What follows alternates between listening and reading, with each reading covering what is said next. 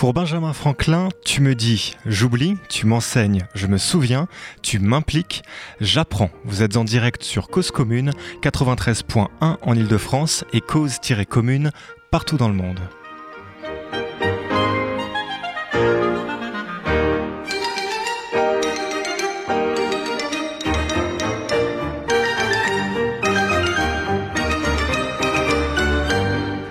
Bienvenue dans Cause à effet, l'émission du travail et de l'apprentissage. Nous sommes le mardi 6 février et nous allons parler avec le cercle APE d'innovation en formation. Peux-tu piloter cet hélicoptère? Alors vous vous souvenez peut-être euh, lorsque Neo interpelle Trinity dans le premier Matrix, euh, lorsqu'il fuit l'immeuble euh, duquel l'agent Smith le pourchasse. Euh, Trinity demande à Tank, euh, donc celui qui surveille leur déplacement, de télécharger le savoir piloter un hélicoptère. Donc vous, vous reverrez le film en pensant à moi. Maintenant, je peux. Elle répond comme ça, et les voici partis. Alors je vous raconte pas la suite, euh, vous la connaissez certainement par cœur. Bon, on sait maintenant que c'est absolument pas ça qui se passe dans nos têtes. Ce ne sont pas des petites boîtes dans le cerveau que l'on remplit, ce sont des chemins que l'on creuse de plus en plus profondément. C'est un rapport au réel que l'on transforme. Et puis, Internet est arrivé sorte de grande boîte globale. Et notre rapport au monde a lui aussi changé. Nous savons que nous pouvons aller chercher l'information à tout moment, comme Trinity et son hélicoptère. Alors, à quoi bon la retenir?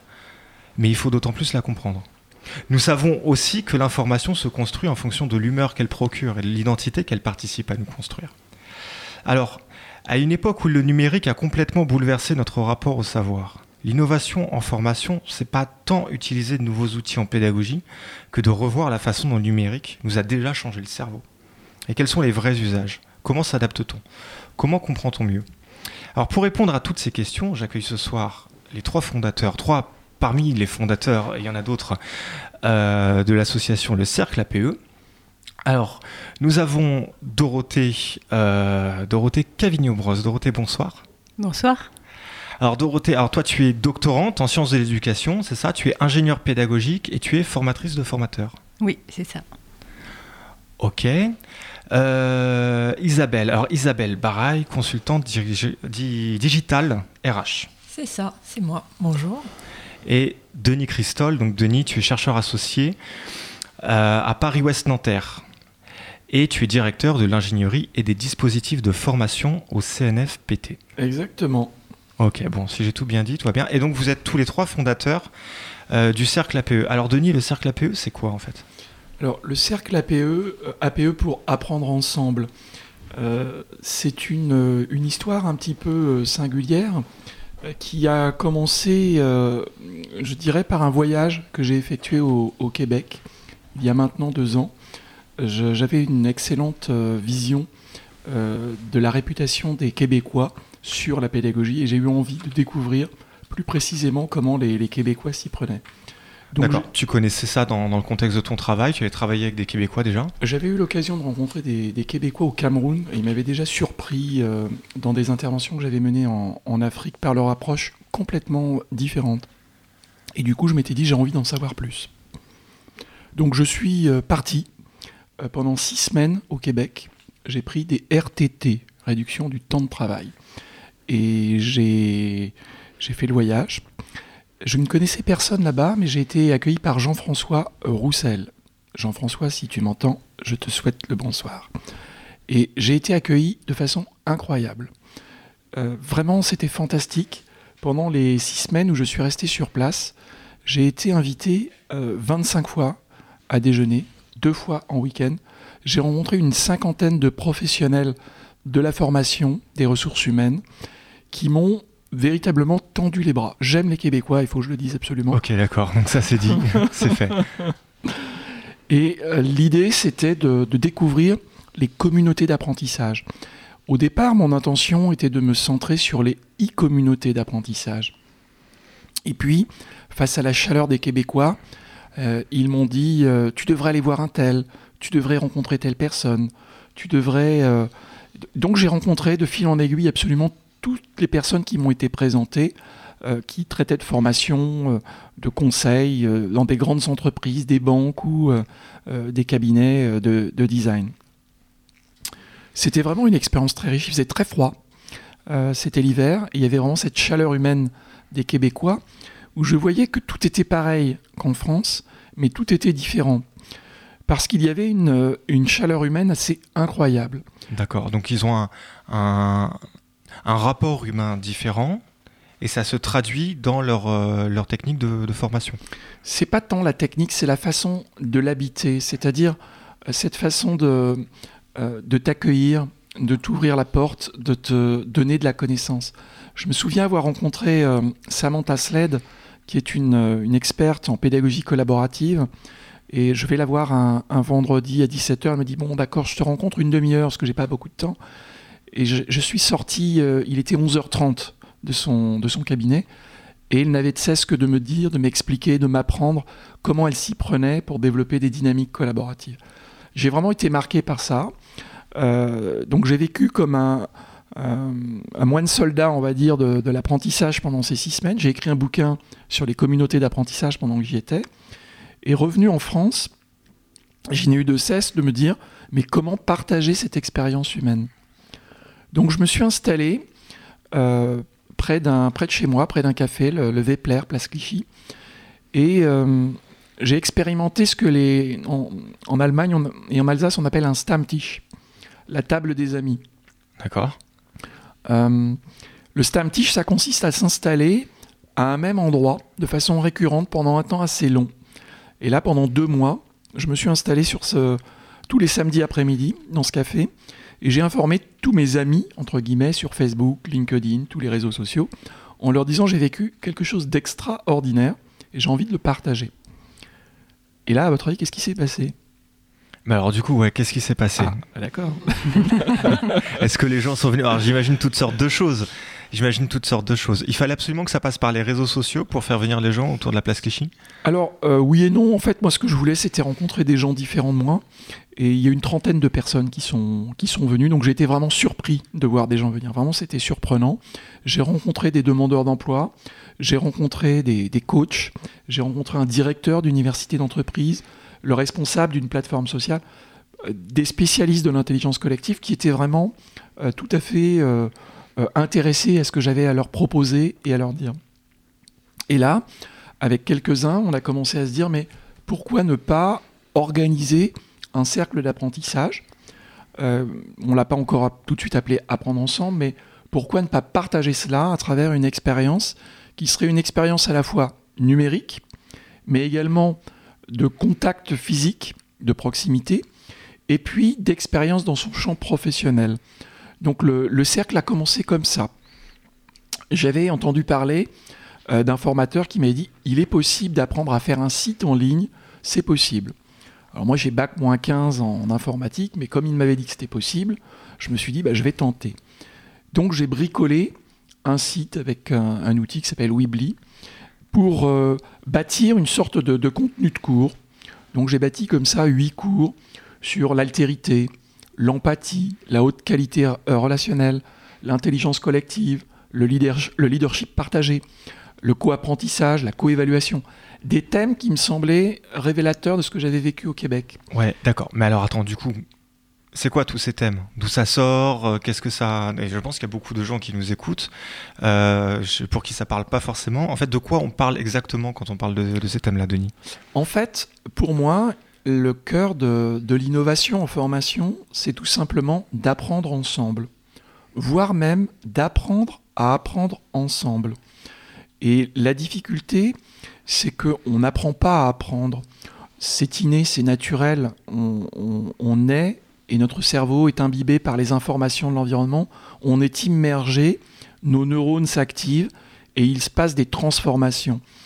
Mais tout ce que j'avais reçu euh, au Québec, j'avais envie de le, de le retraduire et d'essayer de tenter des expériences à la fois inclusives, organiques, vivantes, où au fur et à mesure des rencontres, on pourrait créer des, cercles de gens qui, de façon amicale, bienveillante, s'enseigneraient des qualités humaines qui pourraient habiter nos dispositifs et nos techniques de formation qui sont existantes en France. On a autant de techniques et de méthodes de formation en France qu'au Québec.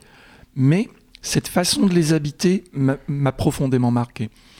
Et du coup, on a créé ce cercle avec un triptyque où des rendez-vous en ligne étaient donnés avec des webconférences, avec des ressources en ligne, des exercices en ligne, puis des exercices pratiques à réaliser dans sa vie professionnelle ou dans sa vie personnelle. Par exemple, l'altérité, un des exercices proposés était d'aller rencontrer quelqu'un de différent de soi, dans la rue, qu'on ne connaissait pas, et d'établir le contact. C'est une expérience qui est à la fois très facile à conceptualiser et dont le passage à l'acte est plutôt difficile. Ah ouais, tu m'étonnes. Alors attends, donc du coup, je vais essayer de conceptualiser. Tu, tu prends quelqu'un dans la rue, au hasard, Oui. tu vas la voir, et Oui. donc, du coup, qu'est-ce qui se passe?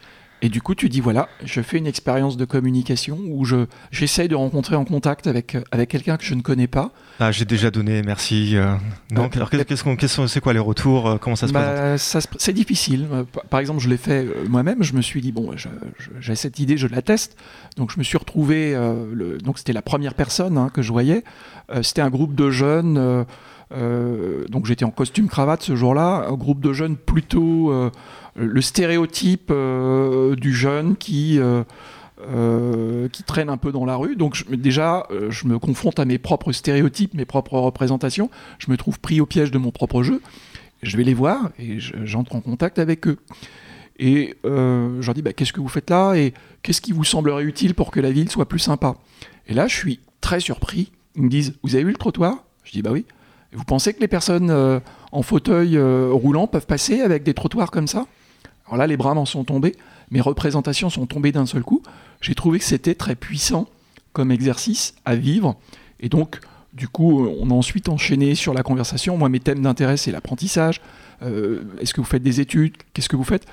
Et finalement, assez naturellement, j'ai établi le contact avec eux. D'accord, donc tu reboucles sur l'apprentissage, tu reviens sur ce sujet, enfin il y a un moment donné où tu ramènes la discussion sur, euh, ton sujet. Oui, ça c'était mon, thème à moi. Mais alors, ce, euh, cet exemple-là, comme ça me semblait pas si facile que ça, il s'agissait d'avoir des groupes en proximité, c'est-à-dire des groupes de pairs, pour partager ces expériences sociales et pouvoir se dire les uns les autres quelles sont les difficultés qu'on a eu à faire cet exercice, qui paraît tout simple, mais qui est un peu factice ou un peu difficile. Et les personnes se saisissaient de l'exercice comme elles l'entendaient et discutaient entre elles sur la façon dont elles avaient pu passer à l'acte parce que ça prenait du sens pour elles, ou au contraire dont elles ne l'avaient pas fait, ou au contraire dont elles l'avaient utilisé dans un cadre professionnel. Donc il y avait ce triptyque exercice pratique, ressources en ligne qui parlent d'altérité, d'empathie, de, de rapport à l'autre, et puis ce cercle d'apprentissage où euh, auto-organisé où les participants se euh, mettaient en discussion les uns par rapport aux autres par rapport à ces thèmes. Quelque chose qui était très très puissant et qui m'a vraiment très surpris, c'est la, la dynamique inclusive, c'est-à-dire d'aller capter les motivations de chaque personne que je rencontrais. Donc dans les 25-30 participants que j'ai rencontrés au café, à chaque fois, je leur disais, voilà, j'ai envie de créer un cercle d'apprentissage pour partager ce que j'ai vécu au Québec. Est-ce que vous avez envie d'en être? Est-ce que tu veux être web conférencier? Est-ce que tu veux être animateur, facilitateur d'un cercle? Est-ce que tu veux être simplement participant? Est-ce que tu as envie euh, d'être administrateur du site que je ne maîtrise pas bien et j'aurais besoin d'aide? Et ce qui était incroyable, c'est que quand on touche les personnes là où elles ont envie, il se produit une maïotique, une dynamique collective qui a dépassé même mon imagination. Assez rapidement, j'ai ainsi recruté une vingtaine de facilitateurs, y compris des facilitateurs au Québec, en Belgique ou en Suisse. Donc ça, c'était grâce aux réseaux sociaux. D'accord, alors simplement, le facilitateur, c'est un animateur du cercle, c'est ça? Au départ, on ne savait pas ce que c'était, puisqu'on apprenait en marchant. Ça, c'était quelque chose de très perturbant pour les membres, de leur dire, il n'y a pas vraiment d'objectif, il n'y a pas vraiment de contenu, on a quelques thématiques, il y en avait huit qui étaient proposées, mais on va apprendre à les habiter ensemble. Donc c'est un cadre déformable. Contrairement à la pédagogie traditionnelle où on a des objectifs et des contenus, là, on a une intention et des personnes. On renverse la problématique. Et euh, ce cadre déformable, c'est quelque chose qui répondait à une attente des personnes que je rencontrais qui disaient on en a assez d'aller dans des, euh, des choses qui sont préjouées, de retenir des contenus qui sont pré-mâchés. On a envie d'être beaucoup plus actif dans ce qu'on vit. Et du coup, assez rapidement, ces facilitateurs se sont positionner, on a créé des vidéos virales pour donner envie euh, à des groupes de se constituer autour d'eux. Et progressivement, en se soutenant mutuellement, on a recruté environ 800 personnes sur la plateforme sociale, 22 facilitateurs qui ont commencé à essayer de monter ces dynamiques. Tout ça est très amateur parce que nous n'avions pas beaucoup d'outils euh, ou de dispositifs pour les aider, mais c'était vraiment l'envie de, partager. Assez rapidement, on a perdu des, groupes. On en a en réalité euh, qu'une quinzaine qui ont véritablement vécu et qui se sont réunis physiquement. Sachant qu'il y a combien de personnes par groupe? C'était très variable de groupe à groupe. Certains groupes étaient euh, des petits groupes de 4-5, d'autres étaient des groupes de 20-25 avec des entrées-sorties permanentes. Mais je, laisserai euh, euh, peut-être Dorothée en parler tout à l'heure, parce qu'elle a animé un, groupe et chaque groupe a eu sa vie particulière. Moi, je voulais, vraiment parler de la naissance de ce, De, ce processus-là. Mais simplement pour qu'on se représente un petit peu, voilà, un cercle APE, à, à quoi il ressemble, et puis on va, on va débriefer tout ça ensuite. Donc simplement, finalement, le principe d'un cercle, c'est l'idée d'apprendre et d'apprendre ensemble, donc d'où le nom. Euh, on ne sait pas encore ce qu'on va apprendre, mais, on, sait qu'on va apprendre ensemble. Oui, c'est ça l'idée. Alors, simplement, Patrick, salut Patrick. Salut. Alors, bonsoir à tous. Euh, moi, j'ai juste envie de dire, quand j'entends ça, c'est que quand j'entends dire euh, aller capter les motivations, aller capter, les motivations, moi ce que j'entends derrière, c'est demander aux gens en fait qu'est-ce qu'ils veulent, qu'est-ce qu'ils veulent donner, c'est leur permettre de donner quelque chose. Et j'ai envie de dire que c'est très construit parce que ce que j'appelle, j'appellerais ça moi la, la, pédagogie du don en fait. J'ai l'impression que ce que vous êtes allé chercher chez les gens, c'était euh, ce qu'ils avaient envie de donner et de leur dire là, et c'est possible, on peut partager, on peut donner quelque chose, et c'est ce que je vais vous proposer qu'on fasse ensemble. C'est apprendre ensemble, j'ai envie de dire, c'est donner ensemble, c'est se donner, euh, c'est se donner de la connaissance, c'est échanger. Alors du coup, faites comme Patrick, réagissez.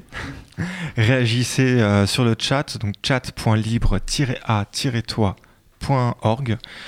Euh, vous êtes toujours en direct sur Cause Commune 93.1. Alors, donc du coup, tu veux réagir? Ah oui, je, veux bien réagir. Je, ah trouve que c'est tout à fait ça. C'est-à-dire que euh, moi, je suis très marqué par les travaux de Marcel Mauss. Donner, recevoir, rendre. C'est quelque chose qui me, qui me touche beaucoup.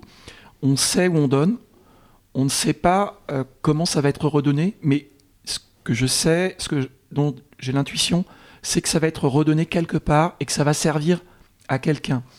Et d'enclencher cette dynamique du don, de l'accueil le plus chaleureux possible, donc de faire vivre une euh, expérience de haute qualité relationnelle, eh bien, c'était d'essayer, c'était ma façon de restituer ce que j'avais reçu des Québécois. Et de, dire, voilà, j'ai reçu ça, j'ai envie de le redonner. Euh, j'ai envie de, serrer euh, les, personnes dans mes bras, comme j'ai pu être serré par les Québécois, de leur donner vraiment le maximum de ce que je pouvais. Donc du temps, de l'énergie. Ça m'a pris beaucoup d'énergie de, lancer, d'apprendre euh, l'informatique, d'apprendre la facilitation, d'aider des facilitateurs à créer leurs vidéos. Moi, je ne savais pas faire ça. De, créer une dynamique, une newsletter, de créer, de, recruter des webconférenciers et puis d'apprendre à, faire des, chats en ligne ou des webconférences. Tout ça, je ne le savais pas. Mais par contre, je rencontrais des personnes et je leur disais mon intention, c'est de donner. Euh, est-ce que vous pouvez m'aider? Qu'est-ce que vous pouvez vous donner? Et ce qui est incroyable, c'est ce qui me bluffe toujours, c'est de voir que quand on demande et que l'intention qui est portée touche, eh bien l'autre il a envie de donner. C'est juste un truc de dingue. Euh, et c'est ce que j'ai euh, ressenti assez fortement. Et puis assez rapidement, euh, on a créé un, groupe de, supervision ou d'appui aux, autres, ce qu'on a appelé une design team, parce qu'il y avait des problèmes technico-pédagogiques euh, qui se mettaient en place, de régulation, de, de méthodologie, d'outils, de rythme, de mise en cohérence ou de, de mise en émulation des groupes les uns par rapport aux autres. Et c'était vraiment un processus auto-organisé, avec une, une invention chemin faisant d'une gouvernance partagée. Donc ça aussi, c'est euh, un apprentissage incroyable que de se dire on peut apprendre de façon euh, générative à s'auto-organiser et à s'auto-gérer. Euh, c'est pas facile, ça n'a pas marché pour tout. on aurait pu être plus fort, plus nombreux, plus performant, mais on n'avait pas une visée de performance, de rendement. Il n'y avait aucune histoire d'argent dans notre affaire. Tout était sur du bénévolat, tout était sur les temps personnels des uns et des autres, les lieux de ces cercles pouvait être un petit peu n'importe où en fonction de, des, topographies des personnes. D'accord. C'est quoi les, les rendus de tout ça?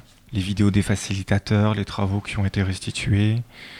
Qu'est-ce qui existe déjà actuellement dans le, au niveau du cercle et qui, qui est ressorti en fait des travaux des uns et des autres Dorothée, tu veux réagir?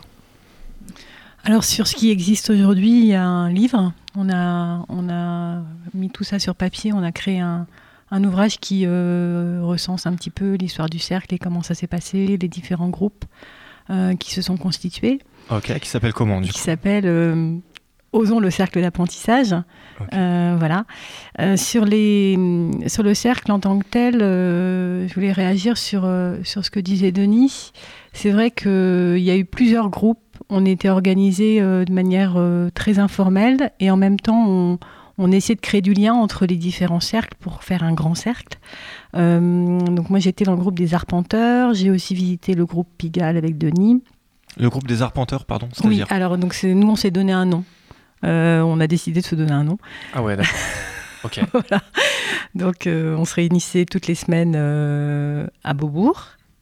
On était un petit groupe, on était 5-6 euh, personnes. On, ça variait. En fait, le principe du cercle euh, Apprendre ensemble, c'est que c'est complètement ouvert et donc euh, on peut entrer, sortir quand on veut, comme on veut. Donc, certains moments, on pouvait être 12, d'autres, on était 3-4. D'accord. Là, tu dis on était, donc on peut continuer à rentrer, ça existe toujours? Non. Enfin, ce, ce groupe-là, il n'existe plus. Pas celui-là, t'en feras un autre peut-être.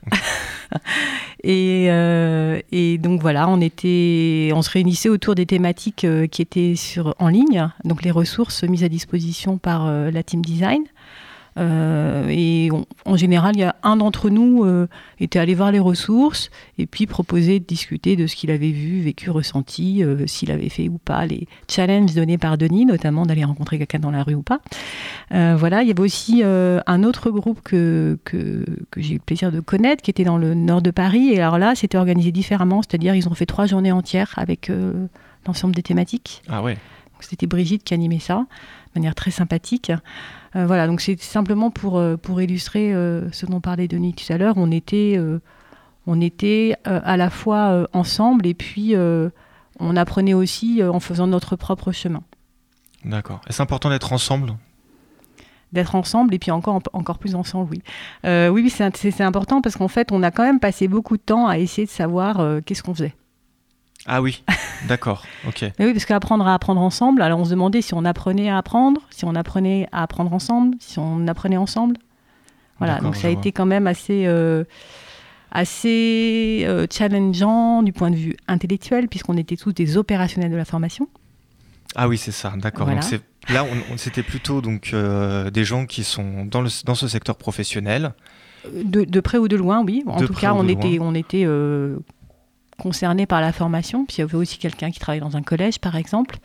Donc euh, voilà, on n'était pas forcément sur la formation d'adultes. Oui, d'accord. Et, euh, et, puis on avait, dans, dans, les arpenteurs, il y avait un coach vocal, il y avait euh, conseillère formation, voilà. Ok. Pour n'en citer que quelques-uns. Ok, très bien. je vous propose de faire une petite, euh, une petite euh, coupure musicale, si vous le voulez bien. Vous êtes toujours en direct sur Cause Commune 93 Alors, euh, je vous propose d'écouter bah, un groupe très sympathique qui n'existe plus maintenant, qui s'appelle Kills, qui est un groupe libanais. à tout de suite.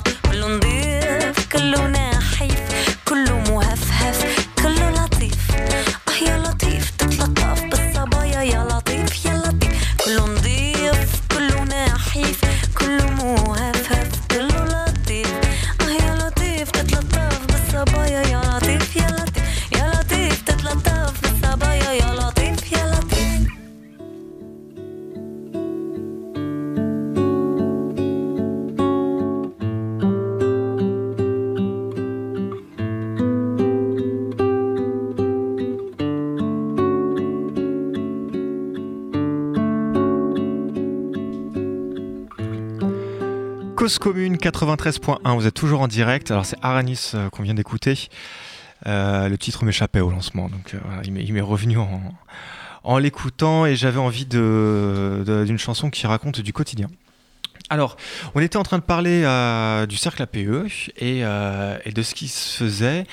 Dorothée, est-ce que tu auras un exemple d'un cercle qui, fait beaucoup de choses, qui produit, qui, est assez représentatif de ce que vous avez envie de raconter? Oui, alors par rapport à donc on- ce dont on parlait avant, avant la pause musicale, donc c'était la saison 1. Il y a eu des saisons dans le cercle APE. Donc là, aujourd'hui, on, on serait dans le démarrage de la saison 3, 2018, et il y a de nouveaux cercles qui s'organisent. Donc il y a le cercle animé par Jean euh, dans le Grand Ouest. Je sais pas Salut si- Jean. Denis, tu veux compléter?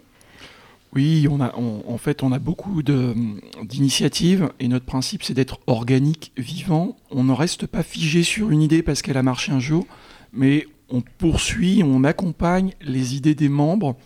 Euh, toute initiative est soutenue, toute initiative pour apprendre ensemble est soutenue. C'est notre caractéristique.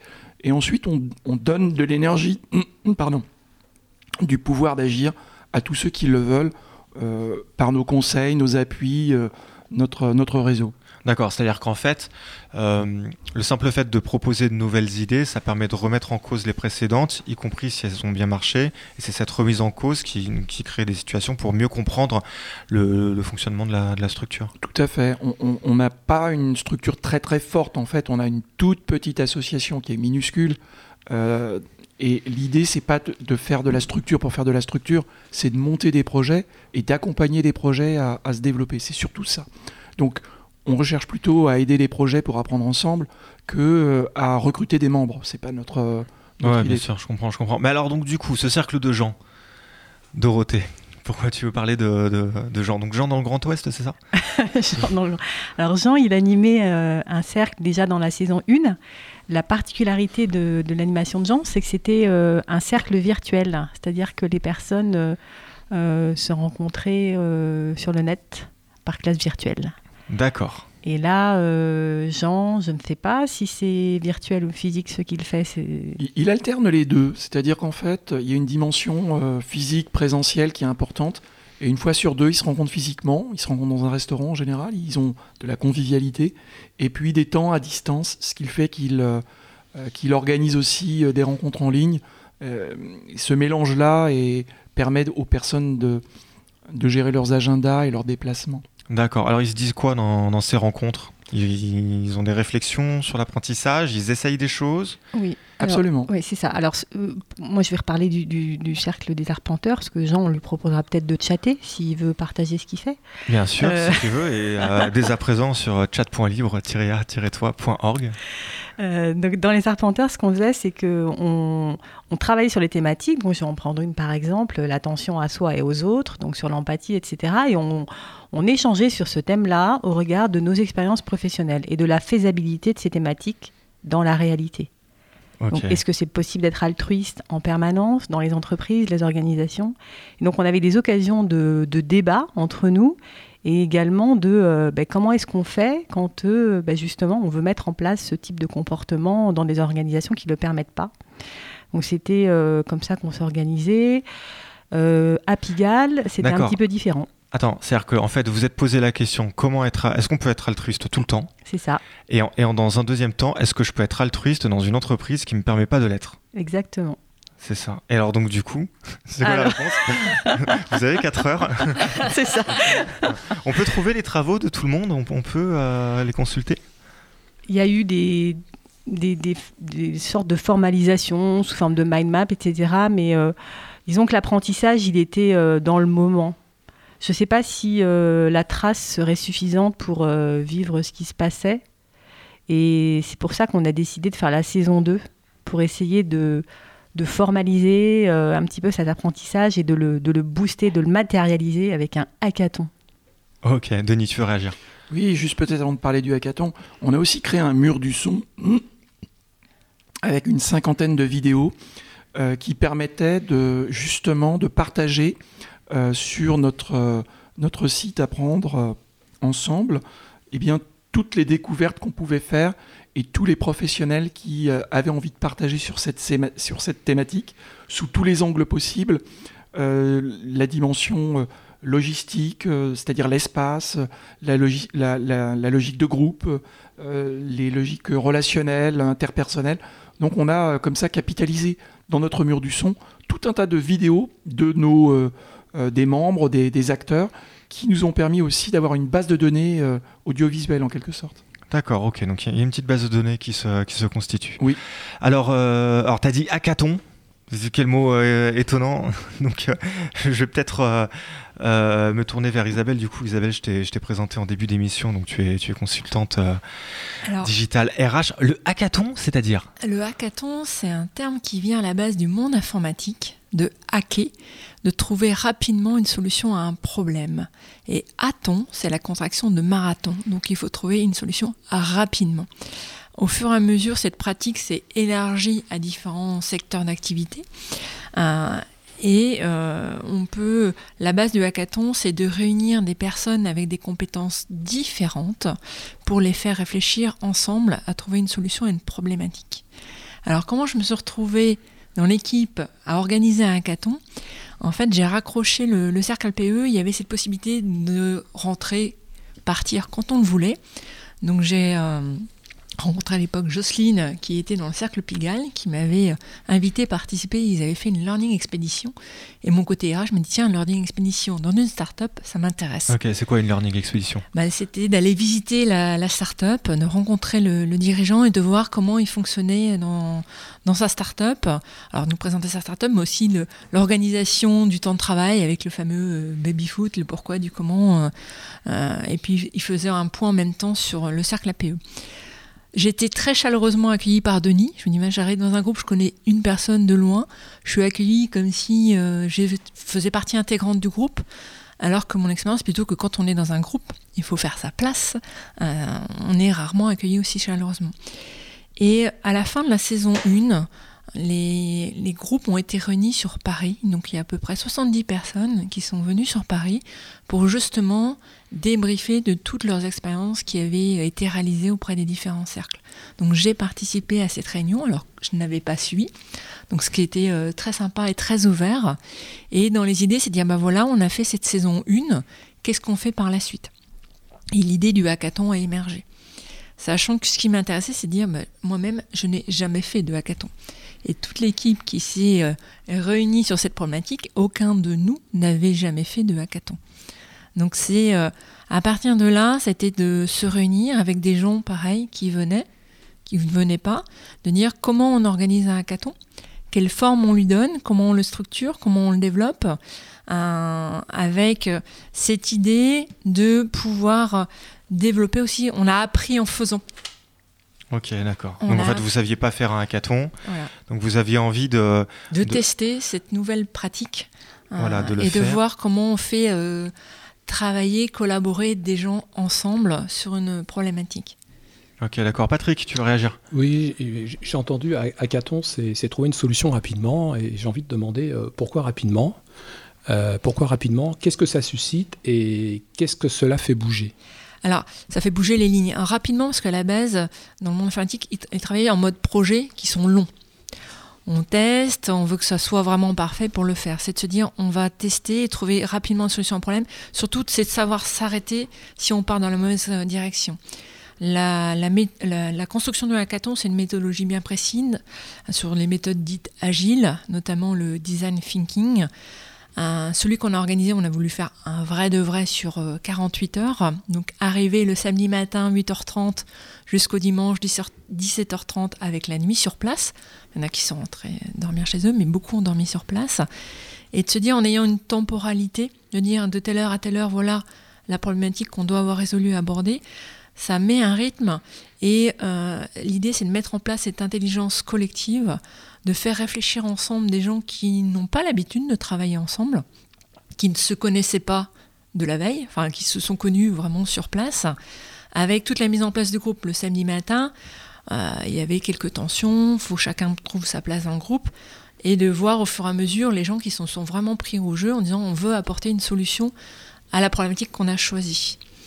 Euh, et nous, on a eu tout un travail qui a été fait en amont. Donc, on a, au fur et à mesure de la construction de hackathon, on a trouvé des organisations qui étaient euh, intéressées pour soumettre euh, un défi. la volonté, c'était d'être vraiment hors les murs. Donc, on ne voulait pas faire un défi pour une organisation, mais trouver une problématique commune. Donc, il a fallu qu'on fasse travailler ensemble, réfléchir ensemble ces organisations avec des cultures d'entreprises souvent différentes. Quand tu dis les organisations, c'est-à-dire qu'il y avait des sponsors Oui, qui ont permis donc, Mm. du coup la réalisation de cet événement. Voilà, tout à fait. Il y a des, eu des sponsors parce qu'à un moment on avait besoin de locaux. On a eu plus de 200 personnes qui se sont inscrites au hackathon et euh, en jour on était à peu près à 120, 130 participants jour. Donc il fallait des locaux pour les accueillir. Bien sûr, ouais, Et parce que tout ça c'est du bénévolat. Donc euh, voilà. On- alors, le hackathon demandait une petite participation pour financer euh, les repas, mais tout ça c'était sur du mode bénévolat. Donc on avait aussi besoin de de- bah, de- d'avoir des défis aussi des défis, hein, comme euh, comment devenir une entreprise apprenante. On était vraiment orienté sur le apprendre ensemble à l'ère du digital. D'accord, tu peux donc donc du coup il y avait ce temps qui était réuni sur tout un week-end Mhm. avec des défis qui étaient lancés. C'était plusieurs défis. Mhm. Et si je comprends bien, donc c'était les gens qui choisissaient le défi dans lequel ils souhaitent aller et, et sur lequel ils vont travailler tout le long du week-end. Alors, le, le déroulé d'un hackathon, il y, a un, enfin, il y a un déroulé assez classique. On commence par des pitchs en une à deux minutes. L'organisation qui porte le défi vient le présenter aux participants.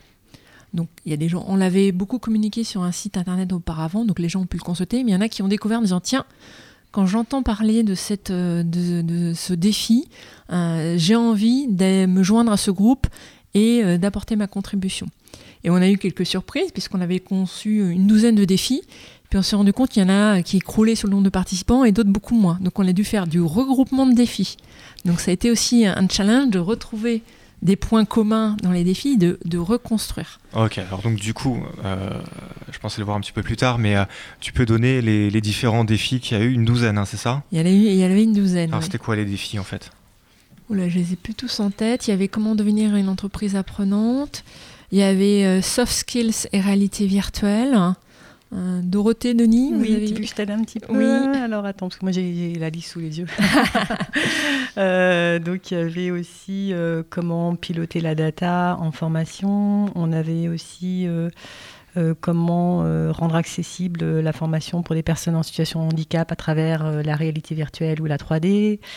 On avait aussi euh, la création d'un robot pour accompagner l'apprenant, une problématique sur le onboarding, donc qui est l'accueil des nouveaux arrivants dans une entreprise. Euh, voilà, on avait, euh, tu l'as dit, l'organisation apprenante, comment créer une communauté d'apprentissage étendue. On avait comment créer Voilà, à voilà, distance. Comment créer une, une communauté d'apprentissage étendue Oui, Un forum, un MOOC, ce genre de choses C'est nécessairement numérique ou pas? Parce qu'on est beaucoup sur du c'était numérique. là, sur les- oui, oui, oui. D'accord, donc les différents défis, ils étaient tous numériques ou pas? C'était indispensable?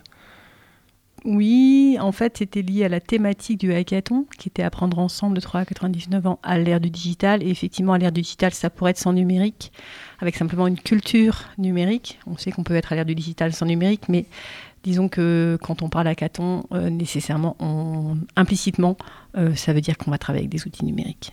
Bien sûr. D'accord. Et simplement pour revenir sur le, le thème du hackathon, il a été, euh, en fait, dans le principe de fonctionnement du cercle APE, toutes les, tout ce qui est créé vient des personnes qui contribuent. Et donc le- la thématique a été choisie par les personnes du cercle euh, au cours de l'été 2016. On avait envoyé un questionnaire à tous les participants qui ont choisi la thématique. Et à partir de là, on a construit ce hackathon pendant un an.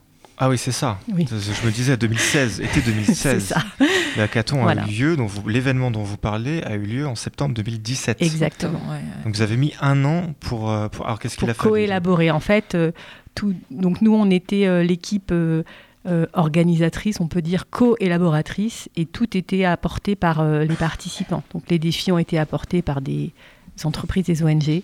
Euh, les, ils ont été co-travaillés avec eux, parce qu'à un moment, on avait quand même 40 défis qui ont Ouais. été réduits à 11, puis à 9. Euh, de même que la, facilitation, elle a été euh, préparée par euh, les facilitateurs qui ont été recrutés dans le cercle et qui ont coélaboré le déroulé. Donc à chaque fois, on fonctionne comme ça, on fonctionne en, en- en mode participatif et ouvert, et c'est ce qui fait aussi que ça peut prendre plus de temps, mais on va beaucoup plus loin. Ok, d'accord. Alors, Donc du coup, je t'ai coupé sur le, le- le déroulé Isabelle, euh, puisqu'on en était donc au choix des défis. Voilà, on- au niveau plus, un peu plus clair sur les différents défis. Alors après, qu'est-ce qui se passe donc du coup pour le participant? Alors le participant euh, va dans l'équipe défi qu'il a choisi et nous ce qu'on avait on avait la chance d'être accueillis dans les locaux d'IFCAM où il y avait euh, plein de places.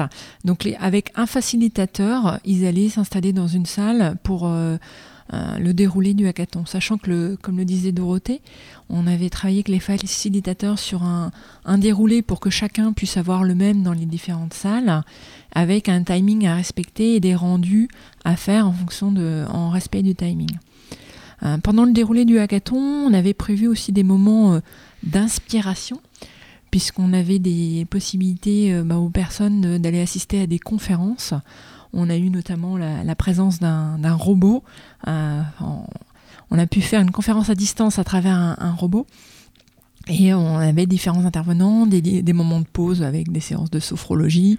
Ok, attends, euh, le robot il parle en fait, il fait la conférence à la place de la personne? Alors le robot, en fait, c'est un Skype à roulette, on va dire ça comme ça. un Skype à Un. Skype à roulette. Non, l'avantage, c'est. euh, c'est, euh, qu'il y a un écran. il y a un- en en il y a fait, un- tu as un écran. Tu as quelqu'un qui est. là, c'était Christophe Battier sur Lyon, qui télécommande le robot. Et à la base, c'était mis en place, c'est utilisé pour des étudiants, notamment quand ils ont des problèmes de santé qui peuvent pas aller en cours. Euh, au lieu d'avoir euh, de dire, bah, le copain il prend les notes ou on, fait une vidéo, le robot peut se balader dans les couloirs de l'université Ah, c'est ça, peut maintenir le lien social en disant bah, je vais en cours, je pilote le robot, je vais en cours, mais je peux aussi aller avec les copains à côté de la machine à café et euh, virtuellement être euh, garder le lien social. C'est ça, donc c'est un Skype à roulette, voilà. piloté à distance par la personne. C'est pas mal le Skype à Ouais, roulette. ouais, c'est lui qui avait dit ça. J'avais mémorisé ça, le Skype ça à roulette. m'intéresse. Moi, ça m'intéresse pour mes chroniques. euh, J'envisage de me déplacer de cette façon prochainement. C'est très D'accord. Et l'idée forte, c'était de dire euh, je suis malade, j'ai un problème de santé, je garde le lien social. Ok, Euh, et c'était utilisé, il nous avait cité l'exemple aussi qui m'avait marqué d'un jeune garçon qui avait eu une leucémie. Ils avaient pris le robot pour aller voir un match de foot. Et puis le joueur avait vu ça, il avait pu aller dans les coulisses. voilà. Et vraiment, on peut l'actionner à distance. Donc ça, c'est de se dire aussi qu'un outil euh, numérique, il peut être froid, distant, cassé euh, du lien, ça permet aussi de recréer du lien.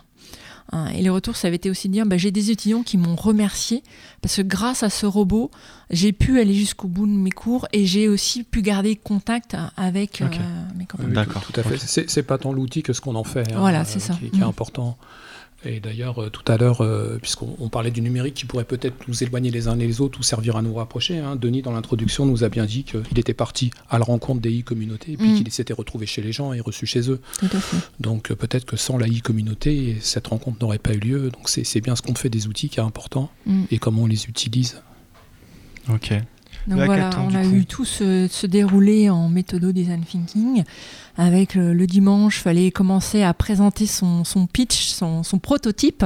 Parce qu'on parle de méthodologie, hein, je vais parler peut-être un, un jargon, mais il y a un prototype d'idée à, à présenter hein, avec une facilitatrice qui était là aussi pour aider à, à penser son pitch. hein. c'est de se dire, allez, en deux, trois minutes, je propose la solution à mon public et de voir si j'ai répondu au défi et si le défi est réalisable.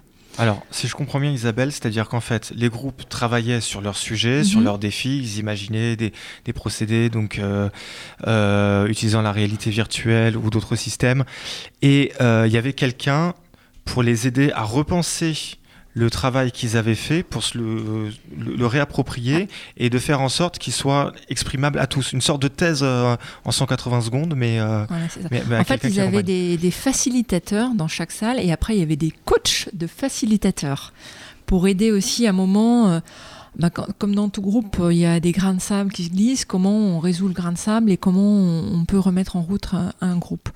Euh, donc voilà, on avait ce côté, euh, sachant que dans les compétences, donc on avait des gens de la formation, des RH, mais de- des milieux assez larges, et on a même eu aussi des- des élèves de troisième média. Euh, on a eu un, enseignant qui s'est vraiment euh, intéressé au sujet. Donc ces élèves sont venus pendant tout le week-end. Ils n'ont pas fait le week-end à 100%, mais il y avait des roulements de à peu près 3 heures. Ils avaient extrêmement bien préparé le sujet. Ils sont venus euh, pour interviewer et suivre tout le déroulé d'un hackathon. Ils ont beaucoup tweeté aussi. L'événement était, l'objectif c'était de tweeter pour permettre à ceux qui étaient à distance de pouvoir suivre. Et il y avait aussi dans les, dans les participants, on avait des étudiants du, euh, du, euh, du M2 de, de l'IPFA. Donc c'était vraiment de dire on peut ouvrir, enfin Hackathon s'est ouvert, à- s'inscrivait qui avait envie de venir. Donc il y a beaucoup de gens qui sont venus pour, bah, par curiosité, hein. moi j'en ai parlé de moi. Déjà quand je disais il y a un hackathon, on me regardait de travers, on disait c'est quoi ton truc un hackathon Ouais, et quand on parle du déroulé, euh, voilà. Et moi, ce qui m'a vraiment extrêmement surpris, parce que ça a été un moment fort au niveau organisation, euh, c'est le, le dimanche quand les gens sont repartis, mais avec un sourire jusqu'aux oreilles, en disant on est vraiment ravis, on a vécu une expérience incroyable. J'ai rencontré des gens et j'ai réfléchi avec des gens que je n'aurais pas côtoyé autrement. Et euh, même si on a passé une toute petite nuit, parce qu'il y en a qui sont couchés à 3h30 et qui étaient euh, au premier petit-déj à, à 5h30, Parce qu'ils étaient complètement concentrés sur ils leur étaient sujet. complètement s- concentrés sur leur sujet. Parce qu'ils faisaient pas la fête dans l'amphithéâtre de. Oh, ils sont peut-être descendus faire Ah, un je peu la pas. fête, mais Non, je euh, Non, non, mais ils étaient concentrés oui. sur leur sujet. euh, en fait, ils, ils ont vraiment vécu. C'est euh, un hackathon, c'est vivre une expérience. C'est un peu difficile de, décrire à quelqu'un qui, ne l'a pas vécu, mais il y a cette énergie extrêmement positive qui se dégage. Et malgré la fatigue, les gens sont repartis le dimanche, mais euh, ils, venaient tous nous voir en disant Mais super, merci, on a vécu vraiment quelque chose d'émotionnellement très fort. Ok, super. On fait une petite, euh, pause musicale si vous voulez. Alors je vous propose d'écouter euh, Renaud parce que il me paraît que c'est tout à fait approprié pour le moment. Renaud?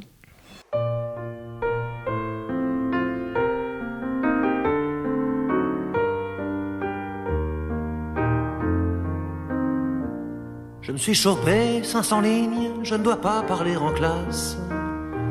Ras-le-bol de la discipline, y en a marre, c'est dégueulasse.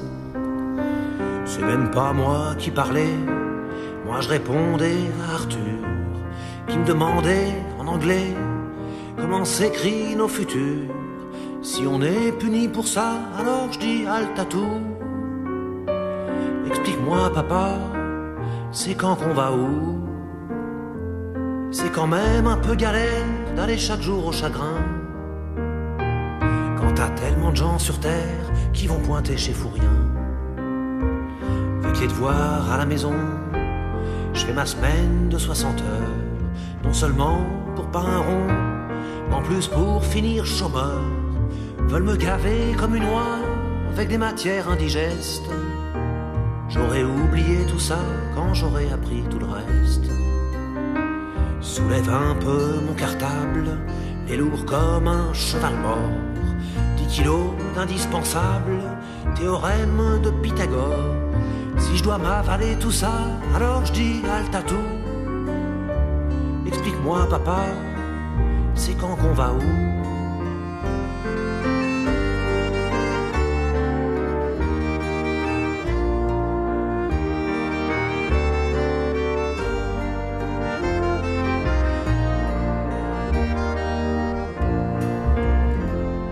L'essentiel à nous apprendre, c'est l'amour des livres qui fait que tu peux voyager ta chambre autour de l'humanité. C'est l'amour de ton prochain, même si c'est un beau salaud. La haine, ça n'apporte rien, puis elle viendra bien assez tôt. Si on nous apprend pas ça, alors je dis halte à tout. Explique-moi, papa, c'est quand qu'on va où?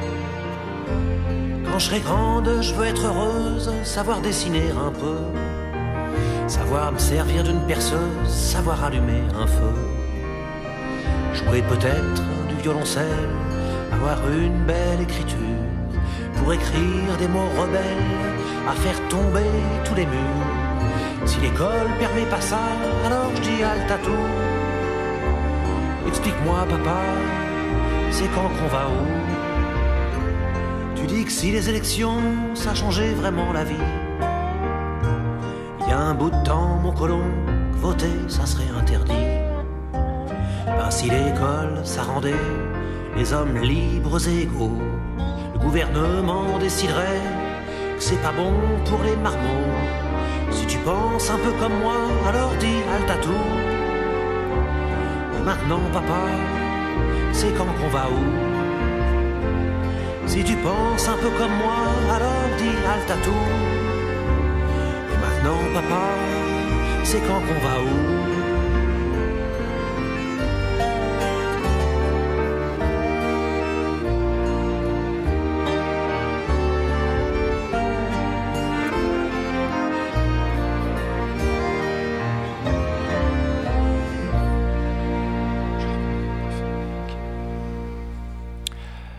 Cause commune 93.1, vous êtes toujours en direct, vous pouvez participer sur le chat, chat.libre-a-toi.org. Euh, on a Roshan euh, qui, fait un petit retour d'expérience du cercle de Lille, qui dit bah, qu'il y a eu beaucoup de retours d'expérience justement de ce cercle. Euh, avec l'idée, je cite, que chaque membre apporte une idée originale, outils web 2.0, bonnes pratiques, les échecs également, les réussites, etc. Et donc du coup, bah, merci le lépreux de, de- partager le lien vers, euh, vers euh, le site du, du cercle APE. Euh, je voudrais revenir sur, un, sur, sur une petite chose parce que on, est allé assez vite. Alors vous parlez de digital plutôt que de numérique. Vous parlez de design thinking. Enfin, vous avez énormément de termes anglophones. J'ai remarqué dans, dans, vos expressions. Ça vient du Canada, tout ça, Denis? Les Canadiens, ils parleraient pas comme ça. Euh, mais nous, en France, euh, vous savez, la- euh, tu, tu- tu sais, la, la- la musique va utiliser l'italien pour euh, allegro ma non troppo, ils vont utiliser l'italien. Pour la e-formation, on va puiser à l'anglo-saxon, on va puiser à l'anglais. Ah oui, c'est ça. Et du coup, bah, ça, c'est des mots qu'on va, qu'on va utiliser, qu'on va réintroduire. Alors désolé si c'est pas toujours, si c'est pas toujours clair. Non, non, non, non, il n'y a pas de mal. Non, mais c'était intéressant de, de, de, voir d'où ça venait et euh, pourquoi il y, avait cette culture de l'anglicisme et de l'anglophonie dans, dans le jargon, en fait. Ça vient de vous, ça vient de vos pratiques professionnelles? Ah, Par exemple, Isabelle, tu t'es présentée comme consultante digital RH. C'est comme ça qu'on dit. Alors, parce que moi, là-bas, j'ai une casquette de, de DRH, tout simplement. Je me suis toujours beaucoup intéressée au digital. Moi, j'ai vu l'évolution. hein. J'ai commencé dans mon métier où on recrutait en envoyant un CV qu'on écrivait et qu'on recopiait 15 fois, euh, jusqu'à la mise en place de tous les sites Internet. Et moi, ce qui me plaît aussi, on est en train de voir une véritable révolution, c'est toutes ces nouvelles pratiques qui se mettent en place, euh, qui sont de plus en plus collaboratives. Et c'est, euh, je trouve que c'est toute la force du digital dans le bon sens du mot d'un outil où l'humain doit se remettre au centre. Hein, donc voilà, donc ma pratique du digital et l'accompagnement que je peux faire des entreprises, c'est justement comment euh, mettre en place ces nouvelles pratiques collaboratives euh, avec cet outil qu'est le digital.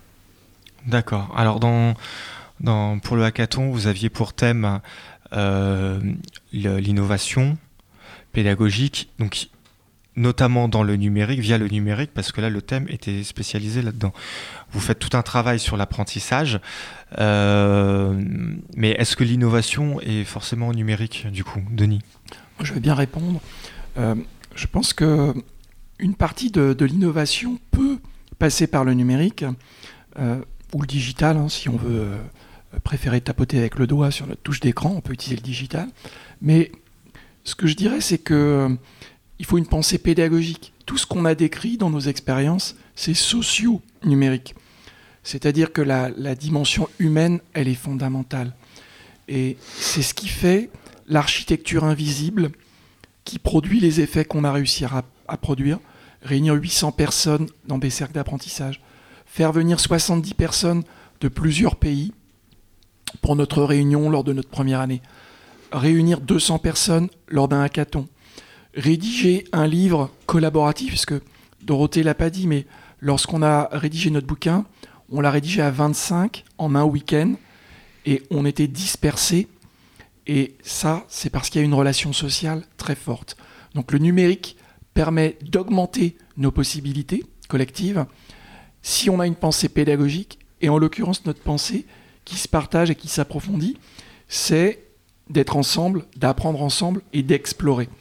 Notre idée n'est pas de rester figé sur quelque chose qui fonctionne bien, mais plutôt d'explorer toutes les dimensions collaboratives et donc d'accueillir et de faire en sorte que chaque personne qui vient soit immédiatement habilitée comme un contributeur important et il n'a pas à faire des preuves, il n'a pas à, à passer par des rituels, il est un membre euh, partie prenante à l'égal de tous les autres, à égale dignité de parole.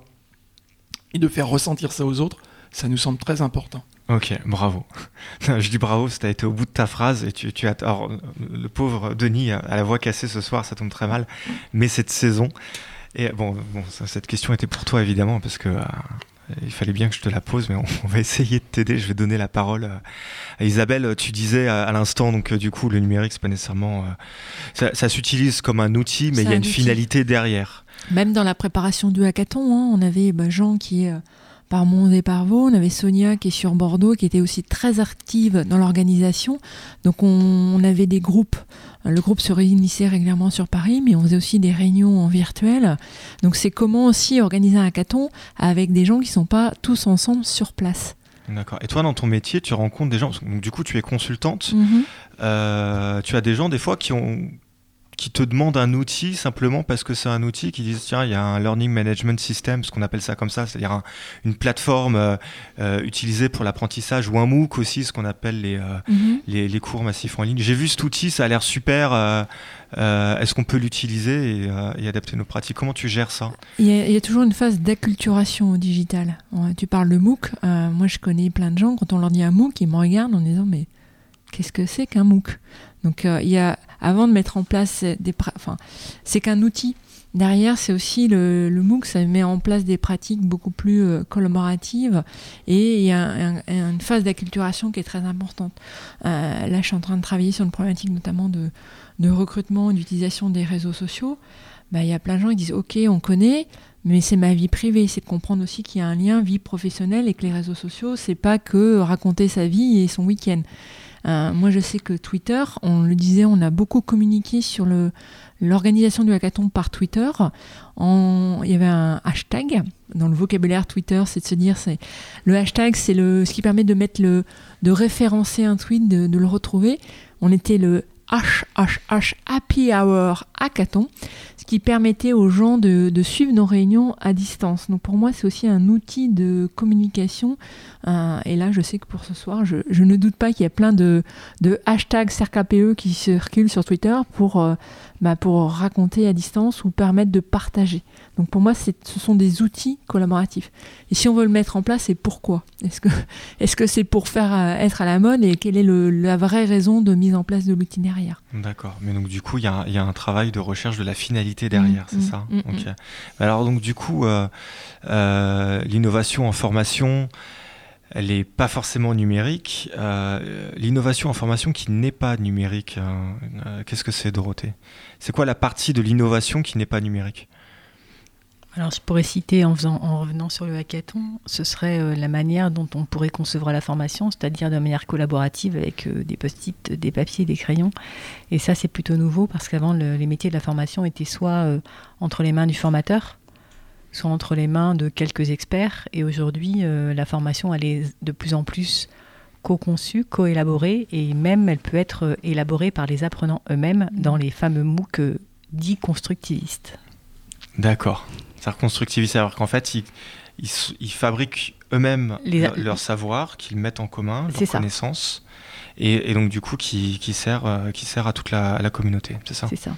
Ce sont les, les apprenants qui élaborent eux-mêmes, qui co-élaborent eux-mêmes les ressources avec lesquelles ils vont apprendre euh, au sein d'un dispositif qui, puisse être- qui peut être MOOC ou, euh, ou autre chose d'ailleurs. D'accord, mais alors dans nos expériences de formation, qui fait ça? C'est ce- à, à Pôle emploi, ça se fait ce genre de truc ou Alors, euh, c'est- accessible à qui de tu bah, pouf, pouf. Excuse-moi, c'est accessible à qui? Cette phrase va être très compliquée. C'est accessible à qui ce type de formation? Bien, écoute, euh, pour, en, pour citer un, un des premiers MOOC euh, qui a fonctionné comme ça, c'était le MOOC Internet Outillé pour apprendre. Il date déjà de quelques années. Et euh, c'était un MOOC dans lequel, tout le monde, auquel tout le monde pouvait participer et s'inscrire et apprendre à justement utiliser Internet. Et je ne sais plus en quelle année c'était, mais c'était il y a au 2012. moins 2012. Voilà. 2012. Donc c'est- Attends, apprendre à se servir d'Internet sur Internet? C'est ça. C'est-à-dire? Eh bien, en fait, euh, tu, tu plongeais dans le grand bain sans tes brassards et euh, tu. Ah oui, c'est ça, d'accord, ok. Ça. Donc il faut quand même quelqu'un qui t'amène sur la page et qui te dise bon maintenant une fois que tu es dedans tu te, tu te laisses guider et il faut- mais il faut quand même quelqu'un qui amène sur la page c'est ça? Et après petit à petit ça se fait Pas nécessairement. En fait, on, est, euh, on a énormément de mythes et de représentations sur euh, les usages d'Internet euh, par les personnes. Et, euh, et en fait, on se rend compte que euh, même sans savoir, euh, même sans avoir d'explication, il y a des gens qui arrivent très bien. Ah Oui, ils savent appuyer sur un bouton. C'est ça. ah oui d'accord ok très bien Euh, Patrick Oui. Patrick euh, sans transition mais alors sans transition depuis tout à l'heure je cherchais la transition Eh ben, Il n'y en aura pas. elle est jamais Il venue n'y aura pas de transition. Patrick mardi dernier tu nous as parlé de la façon dont tu avais appris dans le travail Mhm. C'était la semaine dernière. Euh, tu nous as notamment parlé de- des nombreux emplois que tu as occupés euh, dans tes jeunes années. Et puisque tu as commencé tes apprentissages professionnels par le terrain, euh, ça s'intitulait L'école du travail. Mais juste, ôte-moi d'un doute. Tu as bien été à l'école avant d'aller à l'école du travail. hein. Oui, bien sûr. Bien sûr, euh, j'ai fait mon temps légal. hein. Je, suis même, je suis même resté jusqu'à mes 17 ans. Donc, euh, rassure-toi, je ne suis pas un déserteur. hein. La police de l'éducation ne va pas faire une descente en pleine émission pour venir me chercher. Aucun risque que soudain, bruit de sirène, pneus qui crissent, porte de voiture qui claque, son d'un mégaphone.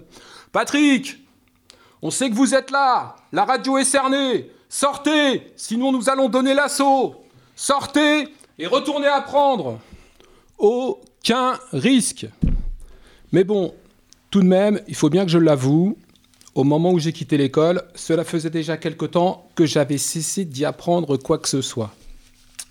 Pour reprendre des termes de la chanson de Renaud là qu'on a entendu tout à l'heure, j'avais vraiment l'impression qu'on voulait me gaver comme une oie avec des matières indigestes. Et moi aussi, comme lui, je me suis demandé, euh, je me suis demandé où j'allais. Je me suis demandé, c'est quand que j'allais où. Pour dire la vérité, je n'allais nulle part et je vivais au jour le jour.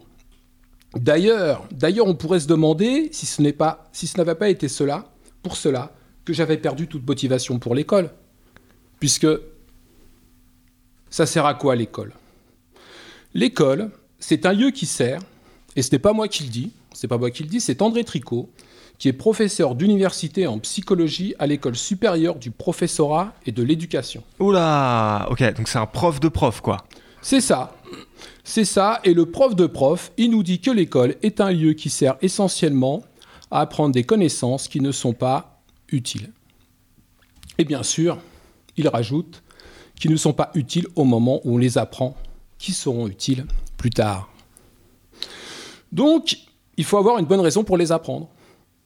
Et moi, adolescent, je n'en avais pas. Je ne regardais pas devant moi. J'avais une activité centrée sur mes besoins immédiats, jeu de ballon ou lecture, euh, mais que je voulais bien lire. Pour moi, les apprentissages, c'était plutôt en lien avec mon environnement immédiat. Il s'agissait d'apprentissage adaptatif, de ces apprentissages naturels qui ne nécessitent pas d'enseignement. Et ce serait là, ce serait là l'explication à mon manque de motivation pour l'école. On pourrait en effet conclure comme cela. On pourrait même ajouter que ma situation de vie d'alors, un peu compliquée on va dire, fut la cause de mon manque de disponibilité pour des apprentissages euh, qui eurent été utiles plus tard. Puis, fin de la chronique, euphémisme de bienséance, j'eus su manquer des interactions sociales nécessaires à la projection, même confuse, vers un avenir qui donne des raisons d'apprendre. Point final. En plus, je respecte le temps prévu pour mon, pour mon intervention. Olivier, le régisseur de l'émission, se détend. Et oui, mais non, non, non. Parce que là, je ne serais pas allé jusqu'au bout de ma démonstration. Et oui, cher régisseur Olivier, cette chronique n'est pas terminée. Alors je vais poursuivre. Et cela va m'amener à donner des précisions quant à ce que sont les sortes d'apprentissage que l'on a évoqués. Les naturels et les académiques. Les apprentissages naturels sont ceux reliés aux tâches nécessaires aux fonctions vitales ou découlant de leur expansion. La tâche d'apprentissage est identique à la tâche visée. Il s'agit de s'adapter à son environnement et d'apprendre des choses immédiatement utiles. Ces apprentissages naturels, dits aussi adaptatifs, sont pour la plupart implicites. Il s'agit d'apprendre ce qui est nécessaire en le faisant ou bien même en ne faisant rien. Ils ne sont pas cognitivement coûteux.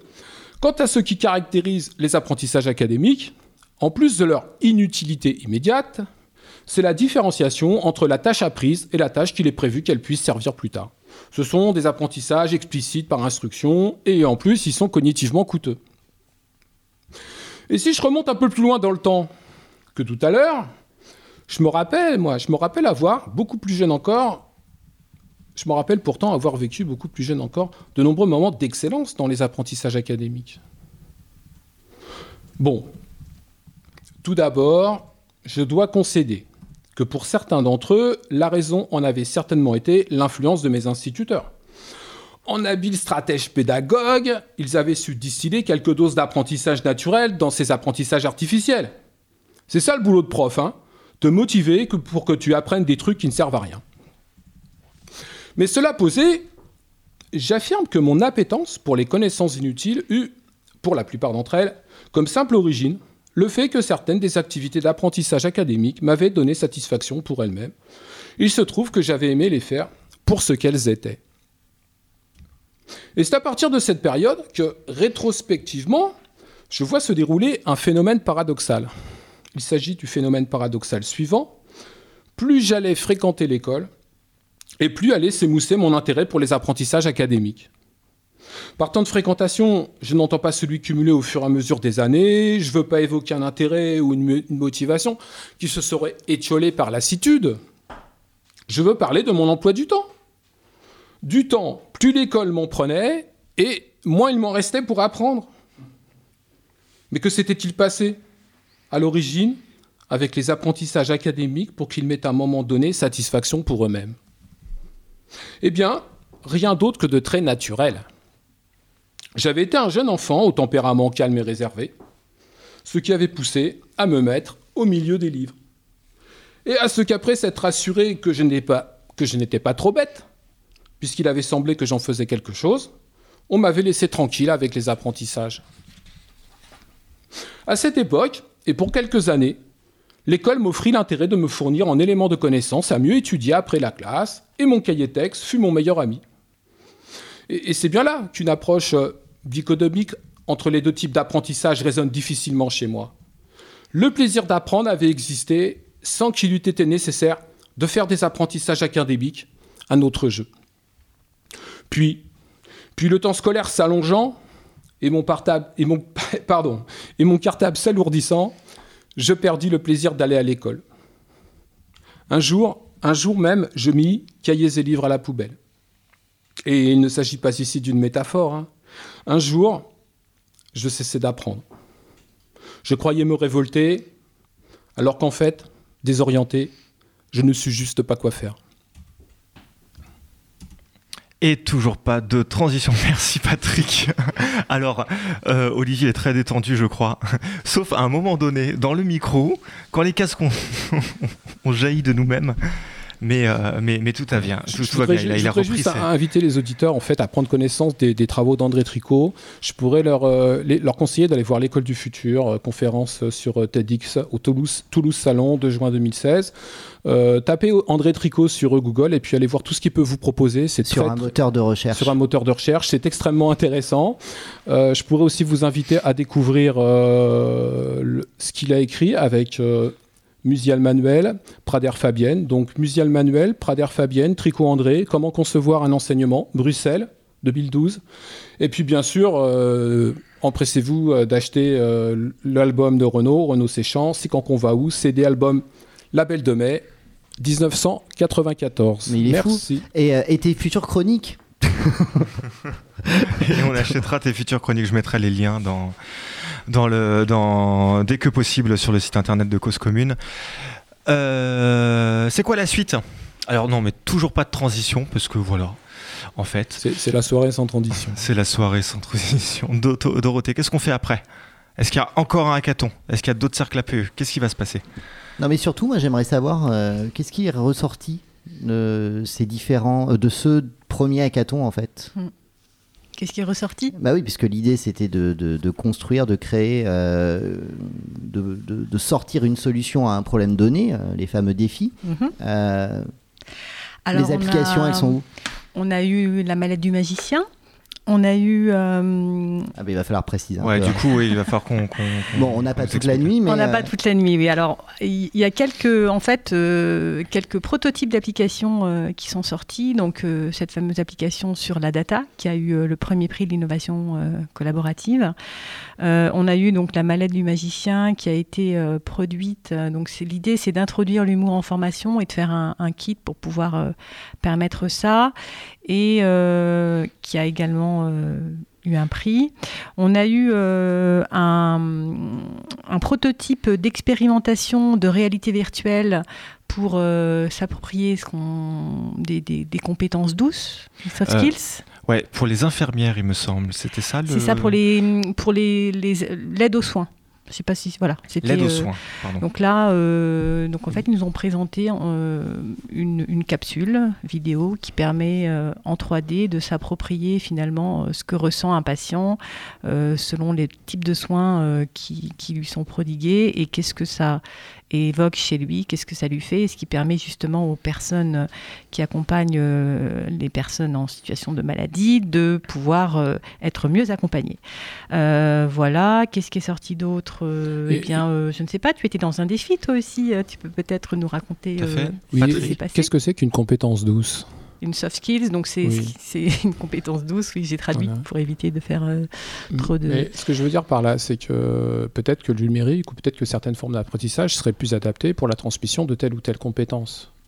Alors, ça, j'ai pas, pas. pas de réponse à, à cette Mm. question-là. Ce qu'on peut dire, c'est que euh, l'utilisation du numérique permet finalement d'avoir accès à des situations euh, qu'on ne pourrait pas avoir dans la réalité, Mm. de reproduire des situations de manière fictive pour s'approcher de la réalité et pour qu'en termes d'émotion, euh, les personnes vivent ces situations et finalement soit s'adaptent à ces situations, soit développent euh, des manières de faire et d'agir qui permettent de réagir face à ces On- on est- situations. ah alors, je, je commence à comprendre. En fait, ce sont des compétences en lien avec le relationnel, avec l'échange, avec euh, la relation entre des avec personnes. c'est ça avec ce qui, Hmm, ce qui fait- caractérise notre humanité on va dire Dans, les- D'accord. dans ce qu'on appelle les compétences douces, ça va être des compétences comme euh, Alors, je sais pas l'empathie. si ça s'appelle Hmm. des compétences Comme- douces enfin, les- on l'appelle- on- généralement, on trouve le terme Mm. soft skills, Mm. euh, comme l'empathie, comme l'écoute, comme de la créativité. Donc, ce sont effectivement des compétences beaucoup plus relationnelles par rapport aux hard skills,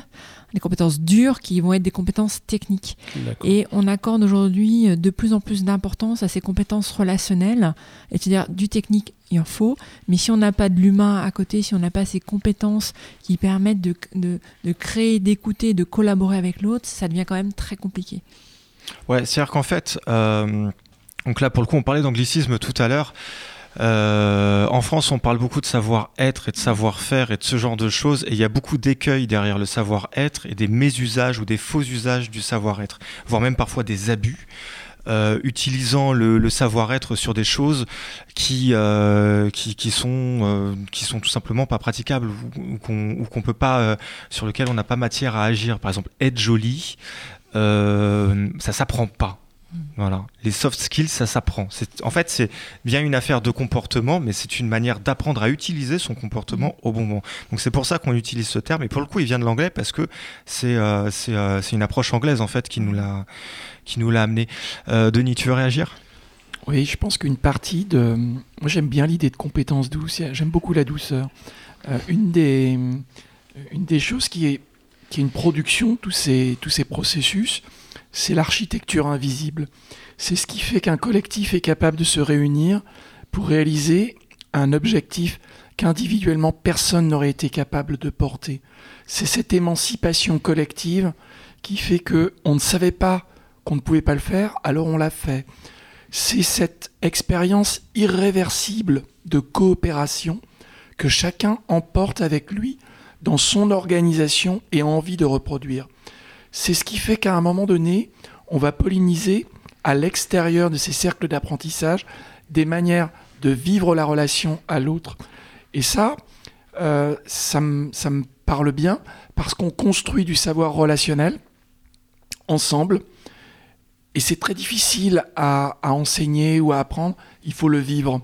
C'est pour ça que ces méthodes sont intéressantes à vivre. On voit bien qu'on n'est pas dans un processus où on a des objectifs et des contenus, que le numérique, ça n'est pas une cruche qu'on remplit ou qu'on remplit automatiquement avec des tas euh, de, de filaments électroniques qui se disperseraient vers nos écrans, mais que c'est une possibilité de se lier et que cette possibilité de se lier, elle nous permet de faire des projets plus grands que soi. Ce qui nous a permis d'avoir un cercle en Suisse qui perdure avec un cercle international, ce qui nous a permis d'avoir un cercle au Canada ou un cercle en Belgique. Et tous ces gens-là sont maintenant unis, je pense assez- de façon assez forte, parce que comme nous avons fait quelque chose que nous ne pensions pas être capables de faire, lorsque l'un d'entre nous a une idée, les autres l'écoutent attentivement. Super. Et en plus, ça fait une, euh, euh, ça, ça fait une chouette conclusion. Euh, donc du coup, c'est quoi la suite? Vous avez une actualité bientôt? Alors la suite, on est en train de préparer la suite. Euh, Il y aurait, euh, il y a quelques idées qui commencent à émerger euh, de capitalisation justement de tout ce qui s'est passé dans ce hackathon, parce qu'en fait c'est pas nous qui allons la faire, hein, forcément vu comment le, le cercle fonctionne, ce sera les participants, les personnes qui ont suivi ça de près ou de loin avec nous. Donc il y aurait ça, il y aurait une idée de forum ouvert. On a, on a aussi imaginé peut-être un salon des refusés qui permettrait de, euh, en fait, un petit peu en, en contre-pied euh, de tous les salons qui sont organisés de manière très institutionnelle, de faire un, un salon de, de partage du numérique euh, pour tous. Voilà. Euh, Qu'est-ce qu'on a eu comme idée? Des expéditions d'apprentissage. Oui. On avait le, le, le Stamtisch. Oui, refaire le Stamtisch. Qu'est-ce que c'est. C'est ce que je décrivais au départ de, l'expérience, à savoir un lieu d'accueil des personnes qui ont envie d'apprendre ensemble, toujours au même lieu, toujours au même endroit, toujours aux mêmes heures, et puis d'accueillir ce qui vient. C'est de faire avec euh, l'émergence, la sérendipité, c'est-à-dire cette rencontre d'une envie et puis du hasard. Et ça, euh, c'est l'idée de garder toujours notre processus vivant. C'est pour ça qu'on ne veut pas reproduire un hackathon ou des cercles, autre chose. On veut que notre euh, histoire soit réappropriée par les nouveaux membres, qu'ils soient à chaque fois porteurs du récit et qu'il n'y ait pas un détenteur ou une personne ou un groupe qui est la vérité, mais que chacun puisse entrer et sortir librement, prendre les idées qui l'intéressent, les déposer dans son organisation, être une petite bulle contaminante et inspirante pour apporter des façons d'apprendre où l'on construise ensemble du savoir et où on ne se contente pas de les recevoir tout fait. Alors, euh, pe- petite parenthèse, euh, parce qu'il y a le lépreux qui a posté sur le chat le, site donc de cercleape.com tout à l'heure, qui a également mis euh, la vidéo YouTube de André Tricot. Donc, euh, s'il nous fallait un seul moteur de recherche, ce sera certainement le moteur de recherche Le lépreux. Merci beaucoup à toi. Et euh, du coup, je transmets le, message euh, à propos de douceur. Euh, Là, mon cher De- Denis, euh, c'est euh, ta voix qui a besoin de, de douceur. Une certaine Jocelyne. Mm. Merci. Jocelyne. Donc, euh, une collègue, je crois. Euh, merci beaucoup. On s'approche tout doucement de la fin. Merci beaucoup d'avoir participé. Alors, euh, la semaine prochaine, on reçoit Sarah Ellery, donc députée de Loire-Atlantique, pour un sujet qui n'a aucun rapport, mais elle a une expérience professionnelle avant d'être députée dont elle va nous, nous faire part. Et, euh, et alors simplement, Olivier, est-ce que tu peux nous faire un point sur les émissions de la semaine? Parce que j'ai pas eu le temps de te demander en fait avant qu'on prenne l'émission. Ok, alors euh, la, la prochaine émission en direct, euh, ce sera dès jeudi soir avec Jeanne à partir de 22h. C'est à la table de Jeanne. Euh, Célia, qui euh, nous revient de son stage de l'INA, produira dès samedi un nouveau numéro de Jeux Livres entre 12h et 13h. On aura évidemment, comme d'hab, euh, William pour un cyberculture à partir de 14h, toujours samedi. Euh, deux nouvelles émissions arriveront euh, dans le courant de la semaine prochaine. euh, et du coup, euh, la semaine prochaine, tu auras d'autres émissions euh, pour le mercredi, notamment à nous annoncer. Super, parce que moi je veux être speakerine. Ouais, il veut ça. Sa- Sauf qu'en ce moment, tu vois, ça se construit un peu. Et c'est Et vrai voilà. que c'est difficile Vous d'être- êtes, vous êtes en train d'apprendre ensemble aussi, c'est ça hein? Absolument, mais Ouais. tout à fait. Alors, on est, on se revendique être une organisation apprenante, ne serait-ce que pour pouvoir être crédible sur les propos qu'on porte en fait, et à, et à essayer d'apprendre au fur et à mesure. Euh, comment on fait pour, euh, pour euh, rester informé de... euh, Alors, de vous pouvez nous suivre, alors, en fonction de votre aisance avec les outils du digital, nous suivre sur Twitter avec le hashtag cercle APE. Vous pouvez nous suivre sur la. Il y a une page LinkedIn qui s'appelle Cercle APE Apprendre ensemble. Il y a aussi le, le alors il y a aussi un groupe Cercle APE Apprendre ensemble et nous avons le site internet cercleape.com. Et également sur Facebook, euh, la page du site Cercle APE International. Ah ouais, réseaux sociaux à fond, À fond. Twitter, Facebook, LinkedIn, et, euh, et le site internet, d'accord. Et on, et on, et on continue de... Voilà, le, le site internet qui a fait une pause post-hackathon et qui va reprendre là puisqu'on a, on est reparti en séance brainstorming et maintenant euh, la saison 3 démarre. Mais du coup, on y trouve euh, sur le site internet les rendez-vous organisés par les cercles locaux? Parce que par exemple, on, on nous parle là sur le, le chat d'un rendez-vous prochain à Lille euh, à 18h30, mais on n'a pas le lieu, on n'a pas, on n'a pas plus de précision que ça.